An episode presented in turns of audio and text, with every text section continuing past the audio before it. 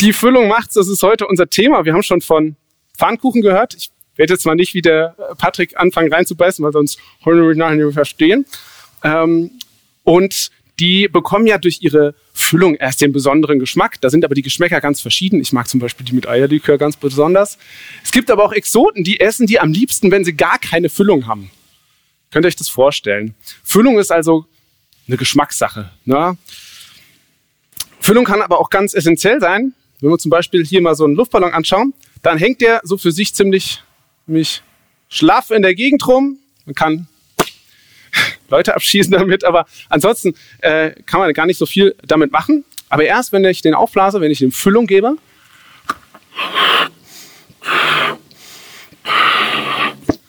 dann kriegt der Form, dann kriegt der Größe, ja, einfach durch die Füllung. Und jetzt ist hier natürlich nicht viel mehr drin als heiße Luft. Äh, ja, ich habe es geschafft. Ja, aber wenn ich jetzt zum Beispiel mit Helium gefüllt hätte, dann ähm, hätte, hätte der sogar fliegen können. Ja, also die Füllung ähm, kann also nach außen hin einen ganz enormen Unterschied machen, ähm, wie alles wirkt, wie Dinge funktionieren. Leg ich den mal hier hin. Und dann habe ich hier noch einen Koffer mitgebracht. Da lässt sich von außen jetzt nicht unbedingt sagen, ob da was drin ist oder nicht, aber wenn ich die so hebe, ist natürlich nichts drin. Ne? Ähm, ähm, und ich kann euch sagen, so ein leerer Koffer, der ist unglaublich praktisch. Der ist, der ist nämlich viel leichter zu tragen als ein, ein, Koffer, wo was drin ist. Bis du halt dann im Urlaub angekommen bist. Ne? Aber noch viel ärgerlicher als ein leerer Koffer, weil dann hast du ja wenigstens nicht so schwer zu schleppen gehabt, ist, wenn du den Koffer gepackt hast, aber das, was drin ist, das bringt dir gar nichts dafür. Hast deine dicken Winterstiefel eingepackt und deine, deinen Schneeanzug, ja, für einen Strandurlaub, ja, viel Spaß. Ähm, also es ist wichtig, sich darüber Gedanken zu machen, womit man Dinge füllt. Und so ist es auch mit unserem Leben und der Frage, womit wir unser Leben füllen. Also wie bei dem Pfannkuchen gibt es da ganz individuelle Vorstellungen, was das Leben ausmachen soll, was das Leben eher füllt. Und das ist erstmal völlig, völlig wertungsfrei. Es ist eine Geschmackssache an vielen Stellen. Ob ich jetzt lieber Rad fahre oder Sport oder anderen Sport, Radfahre oder Sport mache. Ob ich lieber Rad fahre oder ob ich Musik mache oder so. Genau. Und bei dem Luftballon ähm, das ist auch, äh, gilt das ganz ähnlich wie auch bei dem Luftballon, dass das, womit wir unser Leben füllen, das hat Einfluss darauf, äh, wie unser Leben auch nach außen wirkt und wie wir auch nach außen wahrgenommen werden. Manchen Menschen spürt man ab, dass das, womit sie ihr Leben füllen, dass das denen Form und Größe gibt, dass es ihnen vielleicht sogar Auftrieb gibt, nach oben zieht. Und andere Menschen werden von dem, was ihr Leben gerade ausfüllt, eher nach unten gezogen. Und wie bei dem Koffer zeigt sich in unserem Leben immer wieder, ob sich das, womit wir unser Leben füllen, bewährt oder eigentlich sinnlos und nur Ballast ist. Und deswegen ist es sinnvoll, sich Gedanken darüber zu machen, womit wir unser Leben füllen und womit nicht. Nun besteht unser Leben genauso wenig wie ein Pfannkuchen oder ein Luftballon oder ein Koffer nur aus der Füllung. Es gibt also so Bereiche unseres Lebens, die bilden so eher mal den, den Rahmen des Ganzen. Darauf haben wir zwar auch, aber manchmal nur so bedingt Einfluss. Also zum Beispiel müssen wir ja irgendwie schlafen und wir müssen essen und wir müssen trinken. Wenn wir Familie haben, müssen wir uns auch um die Familie kümmern. Äh, wenn wir in einer Ausbildung oder in einem Beruf sind, dann haben wir dort Verpflichtungen und bestimmt fallen dir noch ganz, ganz viele andere Dinge ein, die einfach erstmal so da sind. Und die können gut oder schlecht sein, aber sind jetzt erstmal nicht die, die Füllung, also das, was so in diese Zwischenräume des Lebens reinkommt äh, und dort stattfindet. Aber zu dem, was unser Leben so ausfüllen kann oder womit wir unser Leben füllen können, also in diese Zwischenräume, dafür habe ich heute fünf Punkte mitgebracht, die ich gerne mit euch teilen möchte. Und der erste, der erste Punkt ist Raum für Füllung. Ich glaube, zuallererst ist erstmal wichtig festzuhalten, dass unser Leben nicht nur aus diesem Rahmen besteht, aus diesen Verpflichtungen, aus diesen äh, Punkten, wo wir vielleicht irgendwie funktionieren müssen, wo Dinge festgesetzt sind. Wir sind von Gott geschaffen als Wesen, die auch mal eine Pause brauchen, die irgendwie mal ein bisschen Abstand gewinnen müssen und genießen können, müssen, sollen, dürfen. Hilfswerben aller Art, vereinigt euch. Und äh, schon in den zehn Geboten wird das festgehalten. Im 2. Mosen 20, Vers 9 und 10, da heißt es, sechs Tage sollst du arbeiten und alle deine Tätigkeiten verrichten, aber der siebte Tag ist der Ruhetag des Herrn, deines Gottes. An diesem Tag sollst du nicht arbeiten. Man könnte auch so weit gehen, ähm, als Gott die Erde geschaffen hat, ähm, hat er ja eigentlich nur sechs Tage gebraucht. Und der siebte Tag, der war nur noch so, so, so ein Ruhetag. Aber das ist ganz wichtig. Dieser siebte Tag gehört dazu. Das Genießen, das Runterkommen, das Zeitschaffen, das Raumschaffen, das gehört genauso dazu. Selbst Gott hat es nicht für unwichtig empfunden für sich selbst und er hat etwas von sich in uns hineingelegt, dass wir so sind. Das ist allerdings gar nicht so leicht, weil wir ja in ganz vielen Verpflichtungen stehen. Manchmal ist dieser Rahmen, in dem wir sind, relativ eng. Und da soll ich dann noch einen ganzen Tag irgendwie freischaufeln. Das ist echt herausfordernd. Und äh, ich kenne das sehr gut. Ich hatte mir das für dieses Jahr, weil ich das letztes Jahr auch schon so irgendwie bei mir wahrgenommen habe, habe ich gemeint, ich nehme mir das jetzt, ich nehme mir das jetzt wieder vor. Einen Tag in der Woche mal hier, mal wirklich frei. Ja, das hat nicht immer so geklappt. Manchmal waren einfach Sachen da, die konnte man äh, nicht verschieben, aber und Gott weiß das ja auch. Ja, da sind Dinge, die äh, man, Dinge müssen auch an diesem Tag irgendwie weiterlaufen. Das war schon immer ein Streitpunkt, auch schon, auch schon früher. Ne? Aber Gott gibt dieses Gebot ja nicht, damit er zufrieden ist, sondern weil er weiß, dass wir diese Zeiten brauchen, dass, dass, wir, dass, dass wir Zeiten brauchen, die sich so ein bisschen von diesen Verpflichtungen abheben. Und Jesus hat das auch nochmal ganz anders gelebt. Der hat äh, nicht gesagt, das wäre unwichtig, ganz im Gegenteil. Aber er, äh, wir merken, dass er auch äh, vielleicht am Sabbat sogar manchmal Menschen geheilt hat und sich mit äh, dann auf Diskussionen über, darüber eingelassen hat. Aber dafür hat er sich an anderer Stelle Zeit genommen, um ja, Zeit mit Gott zu, zu verbringen. Ähm, ja, heilige Zeit. Unser Körper ist nicht darauf ausgelegt, ständig unter Strom zu stehen. Gott weiß das und fordert uns auf, Raum zu schaffen. Wofür? Das sagt er gar nicht so explizit, aber es soll irgendwie was mit ihm zu tun haben. Aber da kommen wir gleich noch zu. Ich weiß nicht, wie es mit deinem Feiertag so aussieht. Gelingt dir das gut oder eher nicht so? Wenn dir das wie mir schwerfällt, dann äh, möchte ich dich ermutigen, klein anzufangen. Das Leben muss ja, äh, wie gesagt, auch an diesem Tag weitergehen. Aber nimm dir vielleicht an einem Tag mal zwei, eine, zwei Stunden und wenn das zu viel ist, fang mit einer halben Stunde an oder mit noch weniger, ja. Aber ähm, nimm dort ganz bewusst mal Gott mit rein, mach vielleicht muss noch nicht mal irgendwie was Frommes machen, sowas wie Bibel lesen und so, ähm, sondern erstmal, ich, ich tue etwas, was mir gut tut und ich lade Gott ganz bewusst dazu ein. Meine Zeiten enden dann ganz häufig am Klavier und das tut mir sehr, sehr gut. Fang damit an. Das, das geht, das kriegt man hin. Und dann kann man das ein bisschen ausweiten. Dein Leben braucht Raum, der gefüllt werden kann. Zweiter Punkt. Verantwortung und unsere Würde.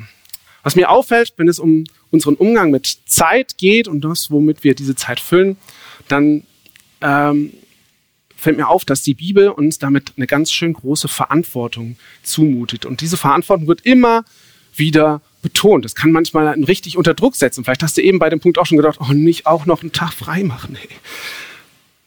Zum Beispiel im, im Brief von Paulus an die Epheser, da schreibt er im fünften Kapitel, Verse 15 bis 17, darum achtet genau auf eure Lebensweise. Lebt nicht wie Unwissende, sondern wie Menschen, die wissen, worauf es ankommt. Nutzt die Zeit, denn wir leben in einer bösen Welt. Seid also nicht uneinsichtig, sondern begreift, was der Herr von euch erwartet.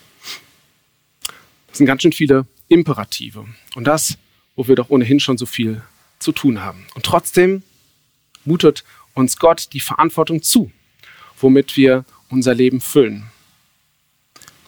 Allerdings glaube ich, dass wenn Gott uns Verantwortung zumutet, dann nicht, weil es ihm selbst zu viel wird und er sich schließlich auch noch um anderes kümmern muss, sondern weil er sie uns wirklich zutraut, diese Verantwortung. Von, von Anfang an traut Gott dem Menschen Verantwortung zu und selbst wo der Mensch diese Verantwortung missbraucht und sich und anderen Schaden zufügt, nimmt er sie ihm nicht aus der Hand. Ich glaube, diese Verantwortung ist Teil unserer Würde als Menschen vor Gott. Gott macht das nicht, Gott macht das nicht für uns. Er schreibt nicht unseren Stundenplan für uns. Und ich muss gestehen, äh, dass ich mich mit dieser Verantwortung manchmal trotzdem überfordert fühle und mein Leben manchmal aus allen Nähten platzt und sich mit Dingen füllt, die ich gar nicht gewollt habe, wo ich gar nicht weiß, wo kam das jetzt eigentlich her. Aber ich merke, ich merke, wie mir das gut tut, diesen, diesen Blick zu wechseln und mir das vor Augen zu führen. Ich habe diese Verantwortung für mein Leben und für das, was ich mit meiner Zeit mache, was ich da hineinfülle, nicht einfach, weil den Job sonst niemand machen will, sondern ich habe diese Verantwortung, weil Gott sie mir zutraut. Das heißt ja nicht, dass ich nicht um Hilfe bitten dürfte. Aber erstmal ist es meine Verantwortung und das verleiht mir eine Würde und, und ist etwas, was Gott mir zutraut. Ich darf Gott dabei, darum bitten, dass er mir hilft. Dritter Punkt.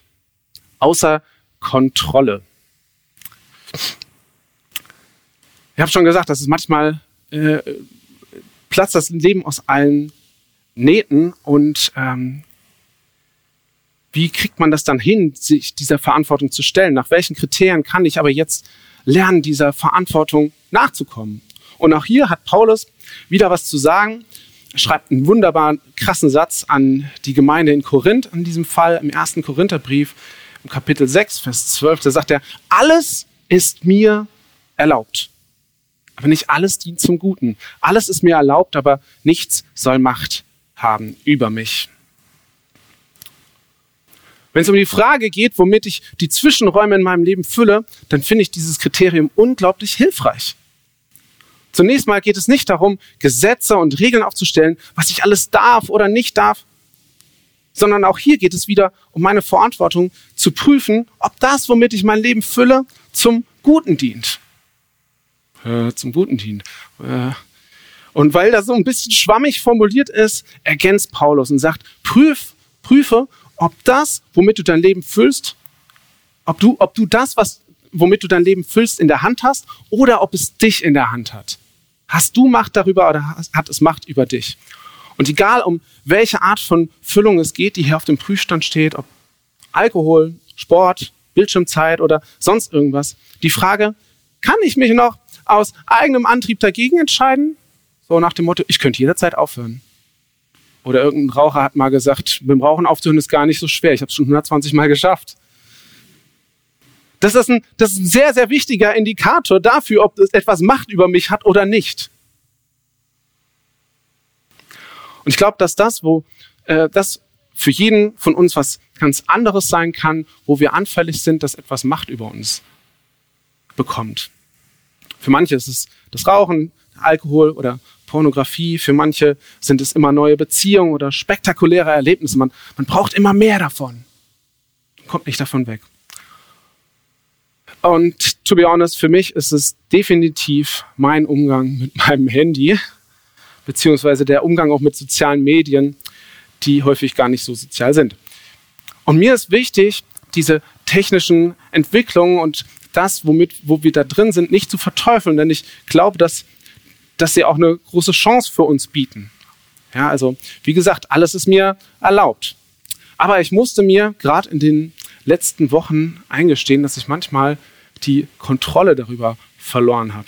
Ich habe manchmal stundenlang an meinem Handy gehangen, bin deswegen später als geplant ins Bett gegangen oder habe Aufgaben aufgeschoben, die ich eigentlich noch gemacht haben wollte. Das, was in meinen kleinen Zwischenlücken nur so als, als Füllung sein sollte, hat angefangen, überall durchzudrücken. Stell dir mal vor, wenn ich nicht aufhöre, da reinzupusten, ja, in das, in das Ding, das, dann, dann platzt das Ding irgendwann. Und ich habe mich gefragt, wenn ich schon die Verantwortung dafür habe, womit ich das fülle, dann muss ich der Sache auf den Grund gehen. Warum fällt mir das so schwer, hier die Kontrolle zurückzugewinnen? Und ein paar Punkte, die ich für mich dabei festgestellt habe, die will ich gerne mal so auflisten. Vielleicht ist da auch was für euch dabei. Erstens, ich habe ganz häufig Angst, etwas zu verpassen im Leben.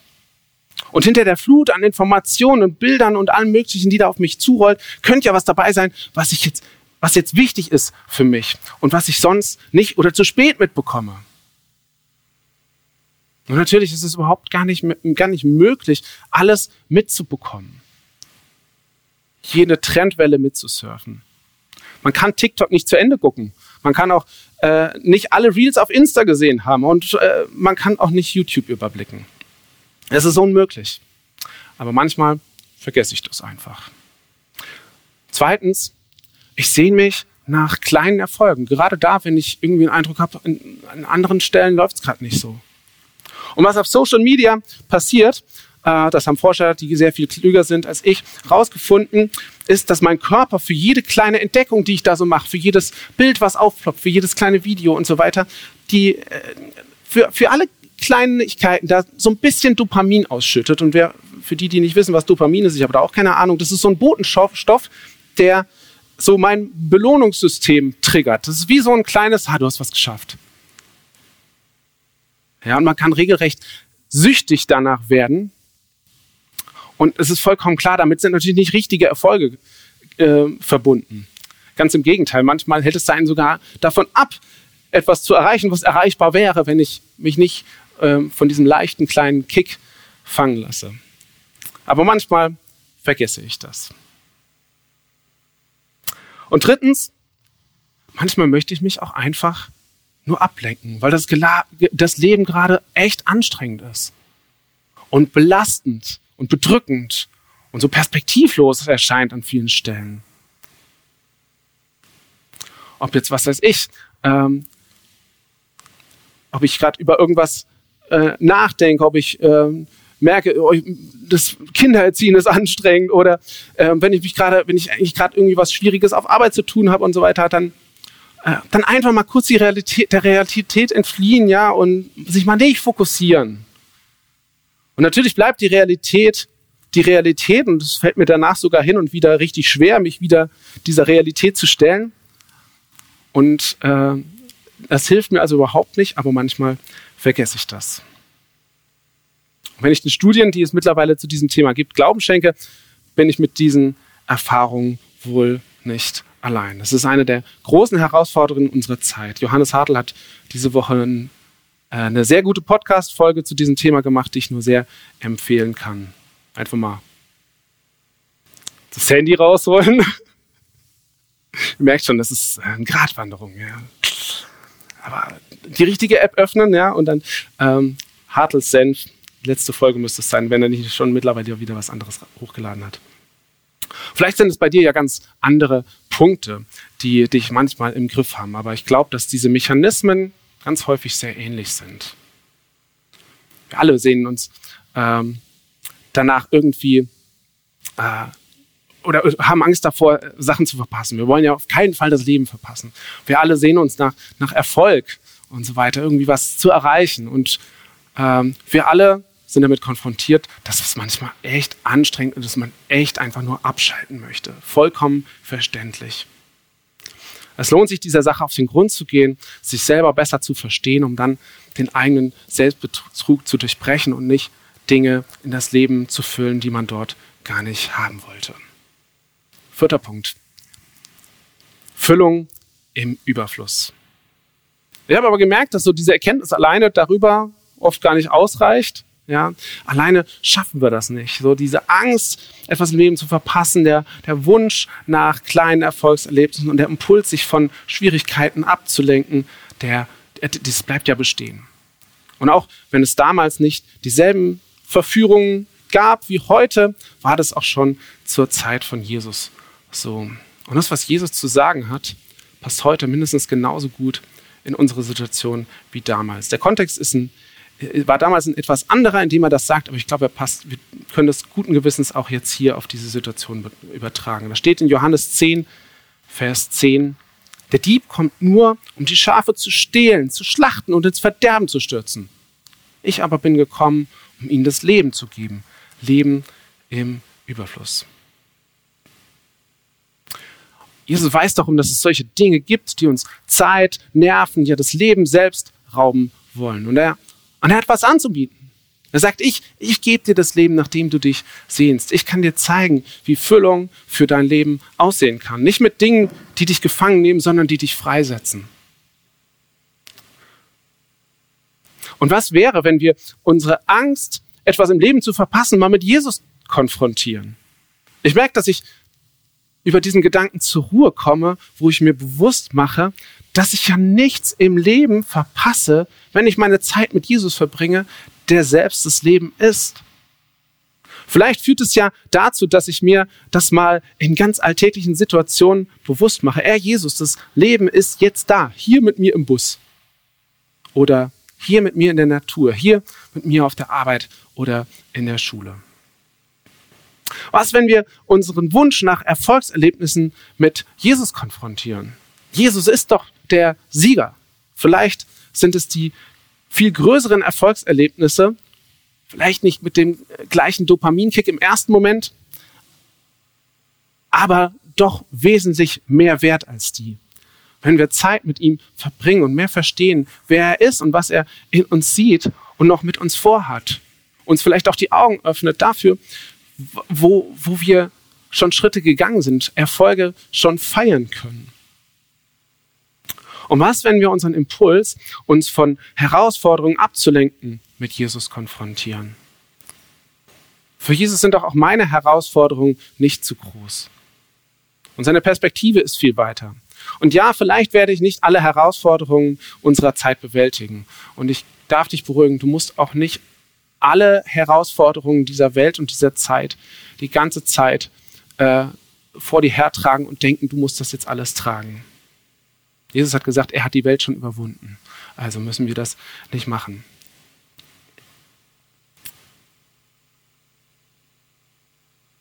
Vielleicht werde ich nicht alle Herausforderungen unserer Zeit bewältigen, aber was, wenn es mich dazu motiviert, mit dem darüber ins Gespräch zu kommen, der das bewältigen kann. Und wenn mir das alleine schwerfällt, dann habe ich die Erfahrung gemacht, es tut mir sehr, sehr gut, jemanden anzurufen und mit jemandem zusammen zu beten oder äh, das mit in, den, in, mit in den Hauskreis zu nehmen oder mit anderen Leuten.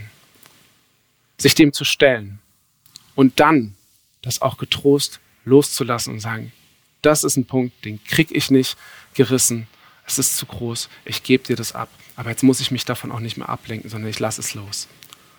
Und ich glaube, dass dieses Leben im Überfluss so viel mehr umfasst, als wir uns vorstellen können. Punkt 5. Von der Fülle zur Einladung. Den letzten Gedanken möchte ich zum Schluss noch anführen. Ich glaube, die Frage danach, womit wir unser Leben füllen, ist gerade in den letzten Monaten und Jahren nochmal neu relevant geworden. Vieles, womit Menschen ihr Leben füllen können, ist in der letzten Zeit ins Wanken geraten. Es hat sich, hat sie, es hat sie nicht mehr durchgetragen, ganz egal, ob das jetzt Gesundheit oder auch ähm, finanzielle Sicherheit ist oder was auch immer. Manche Jobs sind weggebrochen, manche Lebensgrundlagen sind weggebrochen. Und Menschen sind verunsichert. Manchmal ist nicht nur die Füllung weggebrochen, sondern auch, auch das von dem Gerüst. Umso wichtiger ist die Frage, wie kriegt man denn jetzt wieder was hin, wo man was reinfüllen kann? Menschen sind verunsichert, manchmal vielleicht auch resigniert und mit der Situation überfordert. Und wir ja manchmal auch. Die Frage nach Alternativen zu alten Füllungen wird laut und genau. Und gerade in, in solchen Situationen zeigt es sich, ob das, womit wir unser Leben füllen, Substanz hat oder nicht. Und ich glaube, dass das, was Jesus uns geben will, Substanz hat. Und dass Gott das gebrauchen will, um auch in unserem Umfeld etwas zu bewirken. Und letztes Mal für heute möchte ich Paulus aus dem Kolosserbrief zitieren, der schreibt, im Blick auf die, die nicht zur Gemeinde gehören, die überhaupt noch gar nichts vielleicht von Jesus wissen. Im Blick auf die, die nicht zur Gemeinde gehören und im Unterschied zu ihnen sollt ihr leben wie Menschen, die wissen, worauf es ankommt und sollt die Zeit, die euch noch verbleibt, gut ausnutzen. Wir sollen, wir dürfen, wir können einen Unterschied machen. Wenn Menschen in unserem Umfeld uns abspüren, dass wir das irgendwie hinbekommen, selbst in dieser Zeit unser Leben mit Gutem zu füllen, beziehungsweise füllen zu lassen, und das nach außen strahlt, uns Form gibt, dann werden Menschen darauf aufmerksam werden. Und es muss uns keinen falschen Druck machen, jetzt möglichst alles unter Kontrolle äh, zu haben. Und wenn wir es nicht tun, dann halt so tun, als täten wir das. Wir dürfen auch dort transparent sein, wo wir noch unsere Baustellen haben habe ich ja offensichtlich ja auch noch. Und das ist uns auch als Gemeinde klar. Deswegen haben wir ja auch diese Baustelle oder starten wir diese Baustelle nicht nur drüben, das Dach dicht zu bekommen, sondern ähm, auch die Baustelle, so daran zu arbeiten, ja, womit füllen wir eigentlich als Gemeinde äh, uns aus? Was füllt uns da aus? Dort wollen wir auch genau danach fragen, womit wollen wir unsere Gemeinde und die Zeit in unserer Gemeinde füllen? Was soll uns ausmachen? Was legt uns Gott aufs Herz? Wo wo, wie und, und wann und in welchem Zusammenhang sollen wir denn einen Unterschied machen? Und wie cool wäre es, wenn das, was wir dabei als unsere Füllung entdecken und entwickeln und dann auch zeigen, zur Einladung für die Menschen um uns herum wird. Weil sie merken, hey, da ist was, was die Zwischenräume des Lebens füllt und dem Gerüst sogar noch Stabilität gibt. Vielleicht müssen wir dazu erstmal äh, angestautes und ähm, ein bisschen Müll entsorgen. Das, was so diesen ganzen Platz für diese Füllung irgendwie wegnimmt. Ich glaube, da möchte Gott uns helfen. Jesus möchte uns gerne gute Sachen, äh, gute, gute Gaben geben, womit wir unser Leben füllen können. Er ist ein wunderbarer Vater, der uns liebt, der darum gebeten werden will, dass wir ihn, dass wir ihn einladen, dass er uns hilft aufzuräumen, er wird nicht alles für uns selber machen, aber er möchte, er, er möchte uns gern helfen. Und er möchte uns unser Leben mit Gutem füllen. Amen.